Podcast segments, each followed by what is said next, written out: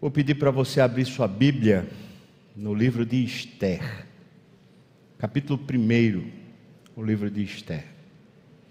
O título desse sermão é Aparências e Divórcio. Falar sobre casamento, por incrível que pareça.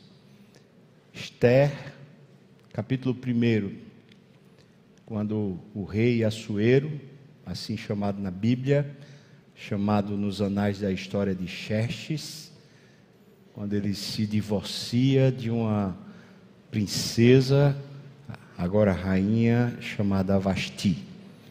Vamos ler versículo 1 em diante, diz assim: Nos dias de Assuero, Assuero que reinou desde a Índia até a Etiópia sobre 127 províncias. Naqueles dias, assentando-se o rei Assuero no trono do seu reino, que está na cidadela de Suzã, no terceiro ano do seu reinado, ele deu um banquete a todos os seus príncipes, aos seus servos, no qual se representou o escol da Pérsia e Média, e os nobres e príncipes das províncias estavam perante ele. Então, ele mostrou as riquezas da glória do seu reino e o esplendor da sua excelente grandeza por muitos dias. Na verdade, por 180 dias. Passados esses dias, deu o rei um banquete a todo o povo que se achava na cidadela de Suzã, tanto para os maiores como para os menores, por sete dias, no pátio do jardim do Palácio Real. Havia tecido branco, linho fino e estofas de púrpura atados com cordões de linho e de púrpura, e argolas de prata e colunas de alabastro. A armação dos leitos era de ouro e de prata, sobre um pavimento de pórfiro, de mármore, de alabastro e de pedras preciosas. Dava-se-lhes de beber em vasos de ouro, vasos de várias espécies, e havia muito vinho real, graças à generosidade do rei. Bebiam sem constrangimento, como estava prescrito, pois o rei havia ordenado a todos os oficiais de sua casa que fizessem segundo a vontade de cada um. Também a rainha Vasti deu um banquete às mulheres na casa real do rei Assuero. Ao sétimo dia, estando já o coração do rei alegre do vinho, mandou Neumã, Bissa, Harbona, Bigtar, Ab Abigtar, Zetar e Carcas, os sete eunucos que serviam na presença do rei Assuero, que introduzissem à presença do rei a rainha Vasti com a coroa real. Para quê? Para mostrar aos povos e aos príncipes a formosura dela, pois era em extremo formosa. Porém, a rainha Vasti recusou vir por intermédio dos eunucos, segundo a palavra do rei. Pelo que o rei muito se enfureceu e se inflamou de ira. Então o rei consultou os sábios que entendiam dos tempos, porque assim se tratavam os interesses do rei na presença de todos os que sabiam a lei e o direito, e os mais chegados a ele eram Cassena, Setar, Adimata, Tarsis, Meres, Marcena, Memucã, os sete príncipes dos, dos persas e dos medos que se avistavam pessoalmente com o rei e se assentavam como principais do reino sobre o que se devia fazer, essa era a pergunta, né, segundo a lei, para a rainha Vasti, por não haver ela cumprido o mandato do rei Assuero por intermédio dos eunucos. Então disse Memucã na presença do rei e dos príncipes: A rainha Vasti não somente ofendeu ao rei, mas também ofendeu todos os príncipes e todos os povos que há em todas as províncias do rei Assuero porque a notícia de que fez a rainha chegará a todas as mulheres, de modo que desprezarão a seu marido quando ouvirem dizer: Mandou o rei Assuero que introduzisse a sua presença a rainha Vasti, porém ela não foi. Hoje mesmo, as princesas da Pérsia e da Média, ao ouvirem o que fez a rainha, dirão o mesmo a todos os príncipes do rei, e haverá daí muito desprezo e indignação. Se bem parecer ao rei, promulgue da sua parte um edito real e que se inscreva nas leis dos persas e dos medos e não se revogue, que Vasti não entre jamais na presença do rei Assuero. E o rei deu o reino dela a outra que seja melhor do que ela. Quando for ouvido o mandato que o rei decreta em todo o seu reino, vasto que é, todas as mulheres darão honra a seu marido, tanto ao mais importante como ao menos importante. O conselho pareceu bem tanto ao rei como aos príncipes, e fez o rei segundo a palavra de Memucã. Então, enviou cartas a todas as províncias do rei, a cada província segundo o seu modo de escrever na sua própria língua, e a cada povo segundo a sua língua. Que cada homem fosse senhor em sua casa e que falasse a língua do seu povo. Vamos orar mais uma vez, irmãos? Senhor, tenha misericórdia de nós, nos assista. Quem sabe, Senhor, podemos ser tão edificados aqui nos ajude. Peço misericórdia sobre a minha cabeça, sobre o meu coração. Que as palavras dos meus lábios, Senhor, sejam agradáveis na tua presença. Oh, unge-me, capacita-me. Mas também eu peço por cada pessoa que estiver participando, seja que idade for, seja o que estiver vivendo, eu peço que o Senhor nos alcance, Pai. Em nome de Jesus. Amém e amém. Ah, acho que a semana passada, meu irmão e amigo presbítero André, ele mandou para mim pelo WhatsApp uma reportagem do Diário de Pernambuco, da data 10 e 11 de julho, agora há pouco, cujo a, a, cabeçalho diz assim: Explosão nos divórcios expõe os desafios em tempos de pandemia. O texto começa dizendo assim: de acordo com o Colégio Notarial do Brasil, foram registrados 29.985 divórcios nos cinco primeiros meses deste ano, contra 23.621 23 no mesmo período de 2020, ou seja, 6 mil divórcios a mais esse ano ano em que o país registrou um recorde de separação. O ano passado já tinha sido recorde. A Defensoria Pública de Pernambuco registrou 8.355 divórcios por aqui no ano passado e mais 3.513 em 2011. Este crescimento nas separações expõe os difíceis desafios da vida privada em meio às mudanças geradas pela pandemia e a reportagem segue daí adiante. Eu tenho dito aqui que o inimigo da nossa alma tem se aproveitado demais dessa pandemia para assaltar a igreja. E aqui está mais uma marca, mais uma digital do nosso inimigo tem conseguido fazer relacionamentos se romper. Isso é geral, é na sociedade geral, mas algumas pesquisas que já foram feitas em tempos passados indicam que o índice de divórcio no meio dos crentes é quase igual ao índice no meio dos descrentes. E se ainda estiver valendo isso, quer dizer que nós estamos indo na mesma métrica do mundo que é que a gente está fazendo, irmãos? O que é que está acontecendo conosco? Bom, muitas coisas podem estar levando ao divórcio, muitas coisas. E eu, claro, nem vou saber explicá-las, nem falar todas elas. quero me deter muito mais a esse texto que a gente leu hoje, porque ele acaba, conclui com um divórcio. Estou tomando emprestado a palavra divórcio, separação entre um homem e uma mulher, marido, esposa, um rei e uma rainha.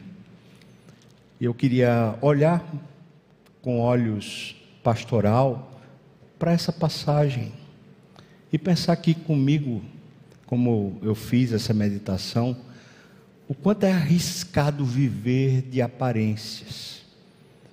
E é em cima disso que eu penso que alguns casais terminam naufragando, especialmente quando vêm as provas, especialmente quando as aparências elas denigrem o outro, o cônjuge, e aí a pessoa não aguenta mais. Esse parece ser o caso. Acho que você entendeu bem o texto. Eu queria analisar o texto junto com você. Para a gente entender ainda melhor as circunstâncias aqui, algumas informações precisam ser dadas, especialmente a respeito do que é esse Império Medo-Persa. Bom, eu fiz uma pesquisa histórica e a fonte primária e principal para poder saber informação é de um grego que é o pai da história, chamado pai da história, Heródoto, que é contemporâneo à época e, portanto, escreve como se estivesse vivendo o momento. Então, ele traz pormenores a respeito das situações daquela época. Esse império medo-persa era o maior império do mundo. A força desse rei chamado Xerxes era gigantesca. E o texto parece apresentar isso. Entretanto, o que não está no texto bíblico, mas está nos anais da história, é que Xerxes é um herdeiro. Ele ganha de mão beijada todo o reino ou todo o império. Os que o antecederam foi que fizeram um trabalho pesado. Desde Nabucodonosor, quando começou através da Babilônia a tomar esses territórios, depois você vai encontrar Ciro, Dario, que vão tomando o território. Dario é chamado o Grande, o pai de Xerxes. Por que Dario é chamado o Grande? Por causa da expansão territorial que ele consegue fazer nos seus dias. Entretanto, Dario não conseguiu expandir o território para a Macedônia ou para a Grécia. Até uma fístula, um pedacinho da Grécia tinha sido conquistado. Entretanto, ele não conseguia passar dali para diante. E aí acontecem as guerras chamadas médicas.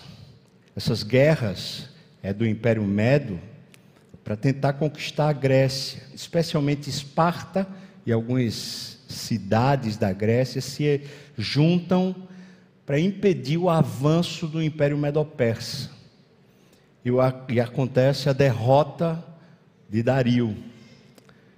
Quando Xerxes assume o poder, ele herda tudo isso e herda esse, vou chamar assim, esse desafio. Será que é possível conquistar a Grécia? E, ao que tudo indica, alguns historiadores indicam isso, inclusive Heródoto, Xerxes quer mostrar a que veio. Ele herda, todos os seus antecessores são conquistadores, e ele tem alguma coisa a provar. Ele precisa entrar para os anais da história como um conquistador, assim como seu pai, seu avô e todos os seus antecessores. Então, nada melhor do que aceitar o desafio o desafio de conquistar a Grécia as batalhas que vão se seguir após esse, esse grande banquete que foi feito aqui, são justamente as batalhas lá contra a Grécia. Aquela que você talvez já tenha ouvido falar dos 300 de Esparta com Leônidas, que termina vencendo durante um período, por dois dias, e depois ele cai e a, a Pérsia consegue vencer aquela batalha, mas na batalha seguinte a Pérsia perde. Então o contexto, me parece, é que havia uma vaidade, um orgulho desse rei chamado Xerxes, que tinha alguma coisa a provar. Ele precisava marcar a história, ele precisava se afirmar. E em busca dessa afirmação, no terceiro ano do seu reinado, ele convoca todos os seus príncipes. São 127 províncias, irmãos. Ele convoca os príncipes e os nobres. Vamos tentar decifrar isso um pouquinho melhor. Claro que cada um desses lugares, dessas províncias, tinha um príncipe. Então são 127. Mas cada província dessa tinha nobres, que eram como que donos de pedaços de terra. Eu vou fazer uma equivalência só para a gente se situar. É como, por exemplo, no Brasil nós temos um presidente, mas cada estado tem um governador.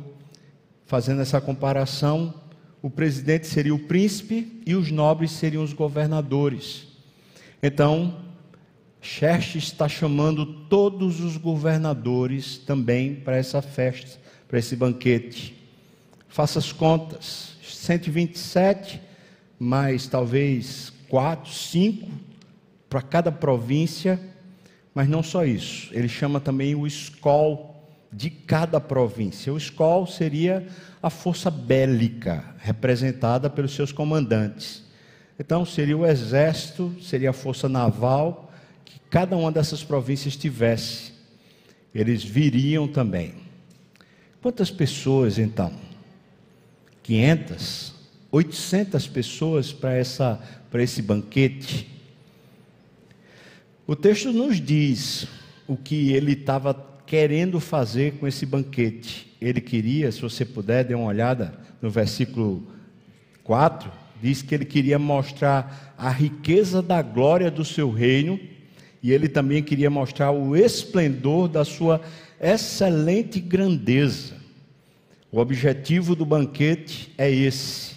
Agora, irmãos, esse relato aqui é, é para deixar qualquer um com a boca aberta, espantado. Tamanho da riqueza desse homem. 180 dias de banquete para entre 500 a 800 pessoas. Faça as contas. Não estamos falando aqui de pessoas comuns que vão se alegrar, se contentar em comer uma comida normal. Estamos falando da alta sociedade de todas as províncias do império. Portanto, a comida tem que ser boa. A bebida tem que ser boa. E o relato nos diz que ele mandou os oficiais servirem a cada um o vinho do melhor que pudesse e quanto a pessoa quisesse beber. Então, essa festa é talvez a maior festa da história humana, porque da história divina é a festa no céu que a gente vai provar. Mas aqui na terra, talvez essa seja a maior festa que, o, que a humanidade já conseguiu fazer. 180 dias, seis meses. A cidadela de Suzã, é o lugar usado, era uma espécie de fortificação onde o, o rei, desde lá de Nabucodonosor, aproveitava para passar o verão.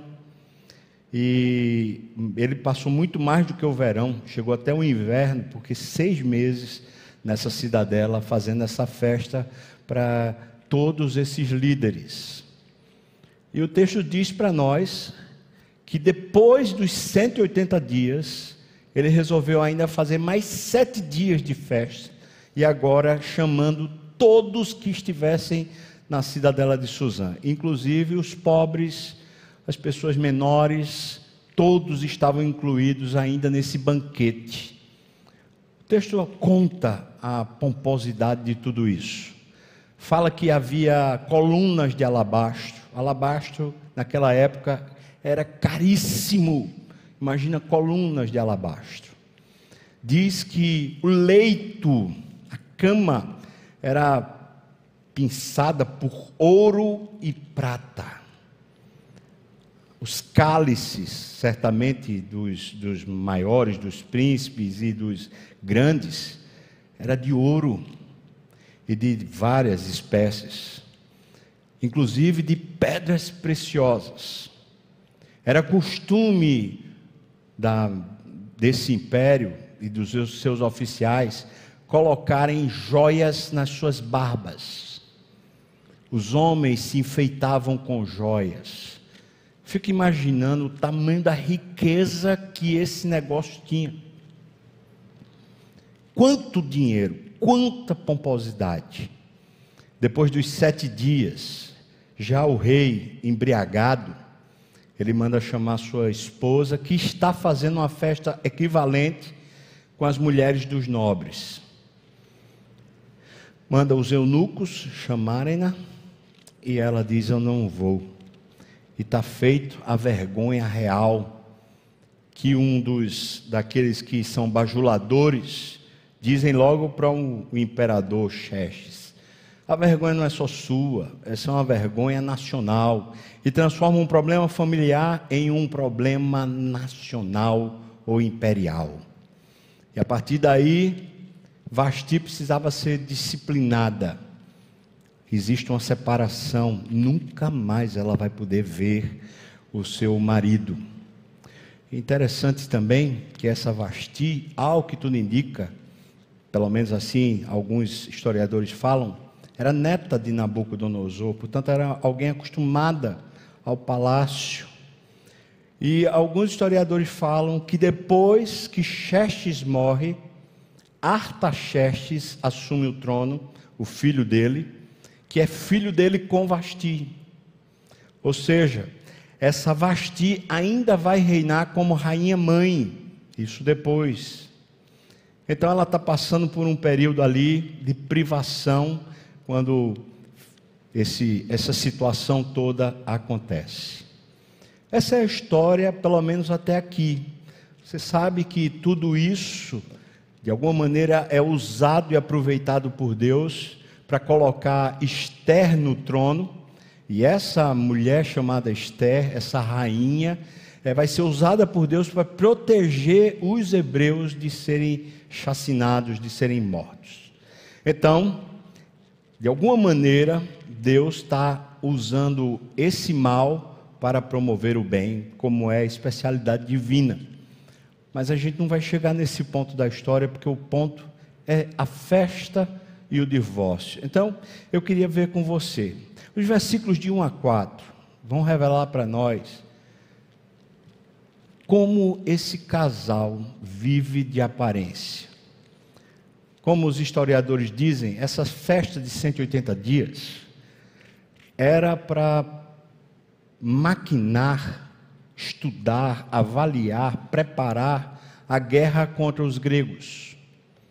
Não era simplesmente como lança e bebedice, mas era também um tempo para que os nobres, os principais e o escol se preparassem para vencer a Grécia, por causa da arrogância do rei. E eu fiquei pensando que foram 180 dias de pura ostentação. Aqui foi que me chamou a atenção de quantas vezes o casamento não vai bem, mas a gente tem uma desculpa. Eu estou falando para homens e mulheres. Eu tenho coisas mais importantes. Eu penso que Xerxes deveria estar no seu coração pensando: eu tenho coisas mais importantes. Tem uma guerra para ser travada. A gente precisa vencer esse desafio. E a maneira de fazer as coisas importantes secundárias é usando as aparências. E é isso que Xerxes faz. Ele ostenta. Ele está, de alguma maneira, produzindo um, um grupo de pessoas que adiram a ele que estejam junto com ele nesse desafio, mostrando sua riqueza, mostrando sua grandeza, como está aqui. mostrando a riqueza da glória do seu reino e o esplendor da excelente, da sua excelente grandeza. E isso me confronta, irmão. Porque quando a gente pensa que tem alguma coisa mais importante do que a vida conjugal, tem alguma coisa fora do lugar.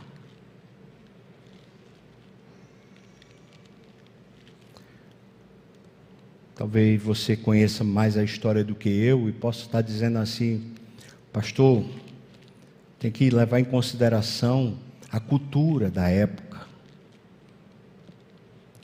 E eu estou dizendo para você que eu estou levando em consideração a cultura da época. O fato da cultura dizer que a gente tem que se comportar de um, de um jeito não prevalece acima da Bíblia. Quando Deus une um homem e uma mulher, é para os dois se tornarem uma só carne. Não é para viverem de aparência, mas é para se tornarem. Algum tempo atrás, uma pessoa, inclusive um diácono daqui da igreja, me chamou, que estava evangelizando uma pessoa com muita condição financeira. E me chamou para um almoço, porque a pessoa estava passando por um problema grave na família. O divórcio estava para acontecer. E nós fomos almoçar, conversamos. Eu o confrontei. E falei que ele estava cheio de demônio, porque ele era um adúltero. E que se ele continuasse naquela conduta, ele terminaria realmente consumando o divórcio na sua casa. Aquela conversa parece não ter dado em nada. De repente veio a pandemia.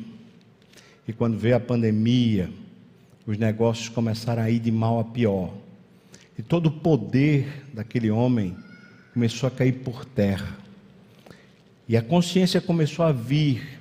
Já estava divorciado, já estava cheio, cheio de mágoas de um lado e do outro nesse casamento, mas a consciência veio depois que todo o poder e a ostentação caiu. De repente veio a consciência: que é que eu fiz com o meu casamento? Eu queria que você levasse em consideração que muitas vezes, muitas vezes, o fato de termos alguma condição financeira serve de maquiagem para um casamento parecer sadio. Mas é só maquiagem. E é claro que a gente não precisa ser um xerxes, ter uma quantidade de dinheiro desse. Mas leve em consideração, irmão, que às vezes nós usamos os recursos financeiros para maquiar a nossa condição conjugal. Um casal está mal, vamos, vamos para um restaurante chique. Está mal, vamos fazer uma viagem. Agora nem pode, né? A não ser que seja só no Brasil, mas vamos fazer uma viagem. Quantas vezes eu vi isso em gabinete pastoral ou nos aconselhamentos pastorais? Um casal estava mal, um problema grave, vamos viajar. Viajava para a Europa, viajava para os Estados Unidos, viajava para não sei para onde, para Israel. Quantas vezes o casal está mal, vamos dar um presente, dar uma joia, dar um carro. Pura ostentação, aparência. Aparência, muitas vezes, é a maneira de ambos, marido e esposa, aceitarem a situação ruim.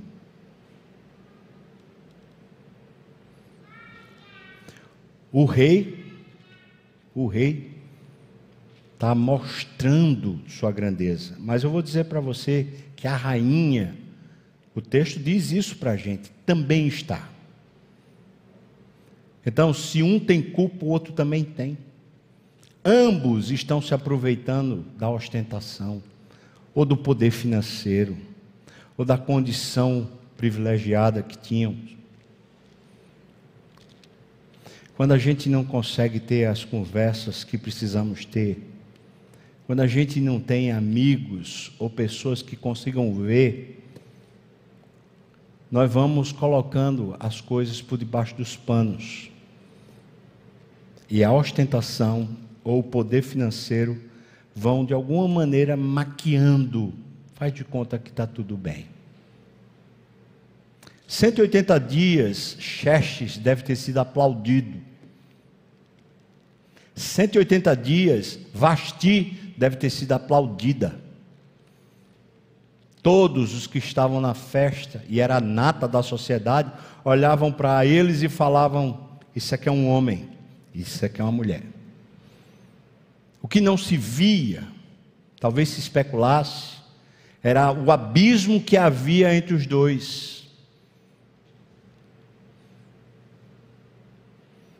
Estão se mostrando, mas é só isso, aparência. Veio os sete dias. Os sete dias, o, o Xerxes resolve abrir os portões do palácio para o povo comum. E aí eu vou chamar isso de populismo. Você vai do versículo 5 até o versículo 9, aí, e você vai encontrar isso. Um banquete a todo o povo, versículo 5. A todo o povo que se achava na cidadela de Suzã, tanto para os maiores como para os menores, por sete dias. Eu chamo isso de populismo. Ou seja, eles estão agora colocando uma nova camada em cima do problema. Aquela coisa de ser bem quisto. De repente, as pessoas olharem para a gente e nos quererem bem. O que Xerxes está fazendo é abrir na porta para os pobres terem sete dias de, de prazer. Sete dias que eles parecem que são ricos. Pura enganação. O versículo 9 diz: Também a rainha Vasti deu um banquete às mulheres na casa real do rei Assuero. Então ela está dentro da mesma coisa. Eles querem ser vistos pela sociedade, ou pela alta sociedade e pelo povo. Não querem só mostrar o quanto são bem-sucedidos, mas também eles estão querendo ser bem-quisto. E muitas vezes, um casamento de aparências se sustenta sob a perspectiva de que nós somos bem-quistos o homem e a mulher.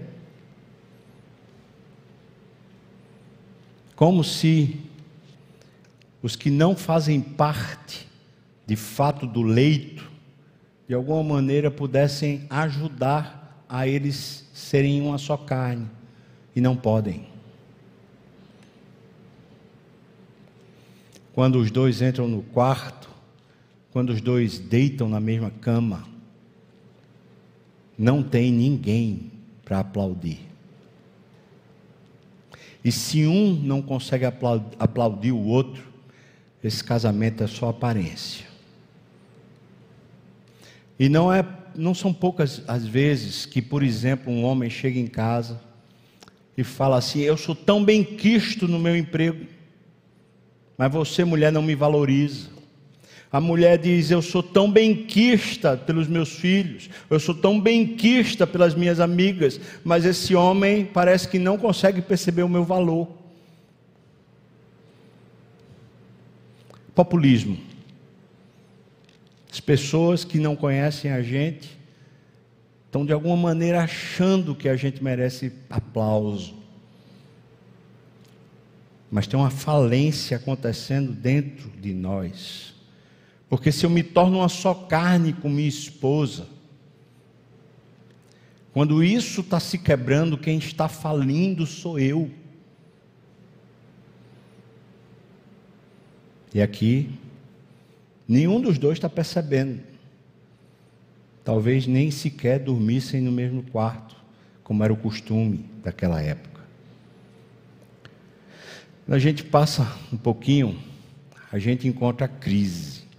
E eu coloquei assim: basta um dia de desprezo e indignação para um casamento ruir. O texto diz que o rei estava bêbado e chamou Vasti através dos seus eunucos para vir se apresentar. Vamos analisar um pouquinho a cultura. A mulher do Oriente Médio, por isso é, é chamado Medo-Persa.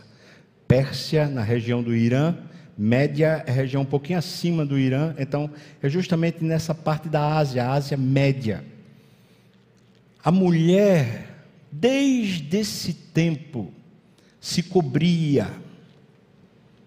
Isso quer dizer que era costume já usar o véu. Esse é um costume desse Oriente Médio, milenar. Acontece que Vasti, alguns historiadores falam, provavelmente estava grávida. Grávida do seu filho Artaxerxes. Por que se diz isso? Porque justamente um ano depois, o menino aparece na história como nascido. Então, durante o período da festa, provavelmente essa, essa rainha, essa mulher está grávida. E o rei quer mostrar a sua beleza.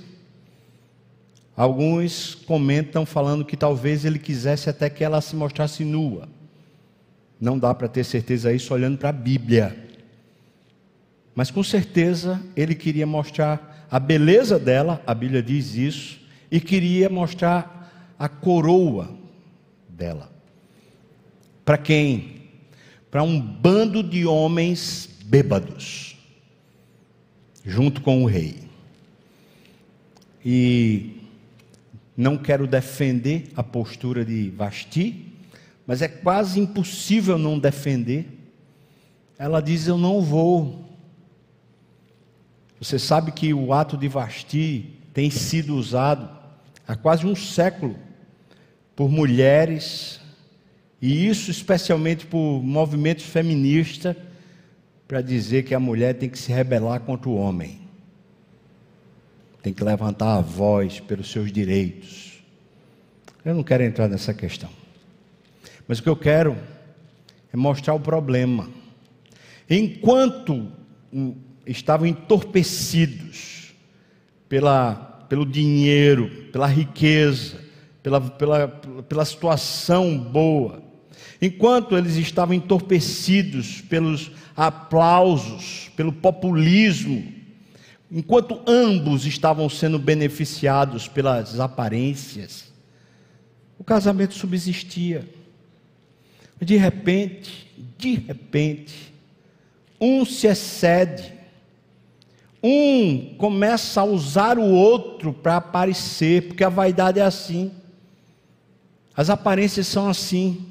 Tem uma hora que a gente precisa que o outro faça determinada coisa para eu me sair bem na fita quando vivemos de aparência, muitas vezes nós queremos é usar o outro, e o casamento não é feito para um usar o outro, porque os dois são carne do outro.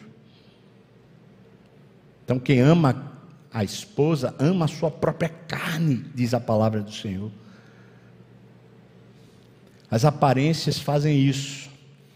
Pessoas que vivem e se deixam levar pelas aparências, chega um momento que terminam usando a outra pessoa. E o que Xerxes está fazendo é isso. Ele agora vai usar Vasti para aparecer. Vasti, por sua vez, quando sentiu que nesse momento ela não seria beneficiada, ela não receberia aplausos e glória, ela seria só um objeto, ela falou: Não vou. E aqui vão aparecer os bajuladores. É muito interessante porque quando um casamento começa a entrar em ruptura, as pessoas vão procurar conselhos. não vejo ninguém dizendo o seguinte para Xerxes: vá lá até sua esposa e peça